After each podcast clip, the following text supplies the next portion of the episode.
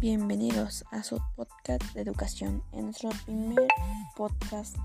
hablaremos de la perspectiva de género, que se configura como un nuevo enfoque conceptual hacia la igualdad de género en las aulas. Ello supone investigar cuáles son las barreras culturales e ideológicas que actualmente existen en la enseñanza para tratar de sensibilizar a la comunidad educativa y debatir así sobre las necesarias inclusión de la perspectiva de género y el lenguaje no sexista que progresivamente se aleje de la visión adrocenática tradicional porque lo que pretende que las prácticas educativas y el currículo sea tratado desde el punto de vista de la coeducación. Esto promueve la igualdad de oportunidades entre mujeres y hombres en todos los sectores sociales y combate cualquier forma de discriminación, como lo son la tipo de color, tipo de lengua, tipo de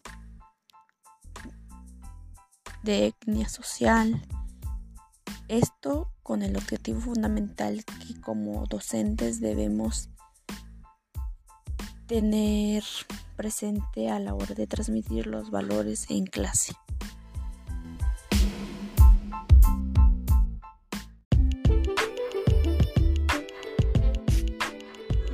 Hola, hoy hablaremos del impacto de las tendencias y las metas educativas en el siglo XXI. Las tendencias educativas se definen como un conjunto de ideas que se orientan en una dirección específica, referida a las concepciones de educación y del currículo como un elemento mediador entre la teoría educativa y su práctica. En los siguientes 17 años del siglo XXI se han identificado dos grandes tendencias educativas. La primera que apunta más el uso de la tecnología y las plataformas digitales para implementar en el proceso de enseñanza-aprendizaje, dejando de lado el currículo y la intervención del docente. Y la segunda que propone en el centro de personalización del aprendizaje del alumno, integrando al profesor, al currículo y al contexto dentro del proceso educativo. Un ejemplo muy claro es la educación a distancia que empezó a implementarse en el año 2020 a causa de la pandemia de COVID-19 que ha causado estragos en todo el mundo, ya que sabemos que mediante esta pandemia se ha implementado la estrategia de la educación a distancia que se pretendía satisfacer las necesidades de educación, pero esto no fue la mejor manera de seguir educando,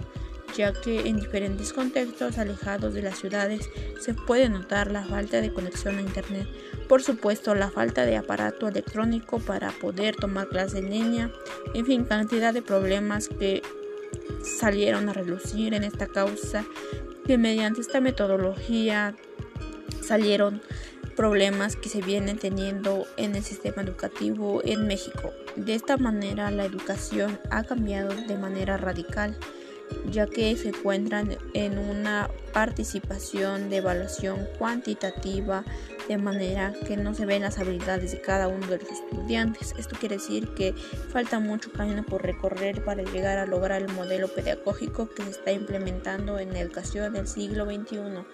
nos damos cuenta que la educación intercultural es algo que se viene asociando en las nuevas generaciones, donde ya no es tan importante conocer otras lenguas extranjeras, sino conocer realmente las lenguas e idiomas que tiene nuestro país, de manera en que se debe conocer la lengua materna y se reconozca la diversidad social y me en México.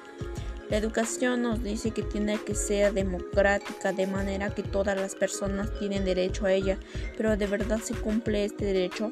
Lamentablemente, esto en nuestro país no avanza en dirección hacia la materialización de nuestros procesos con medidas con la gratitud de educación obligatoria, con las ayudas económicas, el retraso a la incorporación del mundo laboral, la oferta educativa, así como la creación de programas específicos compensatorios. Un ejemplo claro de esta es que en México la deserción escolar solo en el curso de 2020 a 2021 hay una deserción de 2.525.330 a nivel básico, más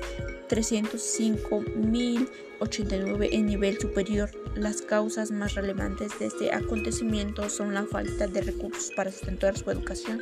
no contar con las herramientas para la educación en línea, la falta de acceso a Internet, el desinterés por parte de los alumnos y padres, entre otras, lo cual el sistema educativo no toma en cuenta que no toda la sociedad tiene posibilidad de adquirir una educación en el siglo XXI. La educación está teniendo un gran cambio de manera paradójicamente aceptable. Los cambios que ya se conocen como las nuevas tecnologías de la información y la comunicación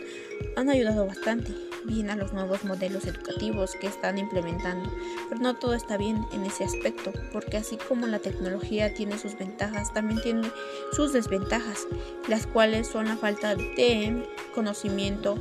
con los alumnos y los maestros, los cuales se desarrollan de manera autónoma. Creo que pensar que el modelo pedagógico está promoviendo una enseñanza más empática con los estudiantes, por así decirlo. Por otra parte, aquí encontramos la educación intercultural, que engloba la diversidad y la multiculturalidad de las lenguas indígenas, que no se identifican, que si bien sabemos que en años anteriores se están, están perdiendo, esto también nos lleva a pensar en la democracia educativa, que nos hace pensar si la educación de verdad es democrática en la sociedad. Se tiene una perspectiva que así es, pero en realidad falta mucho para lograrlo. Esto nos conduce a reflexionar que en todas las escuelas no son nuevas las tendencias educativas,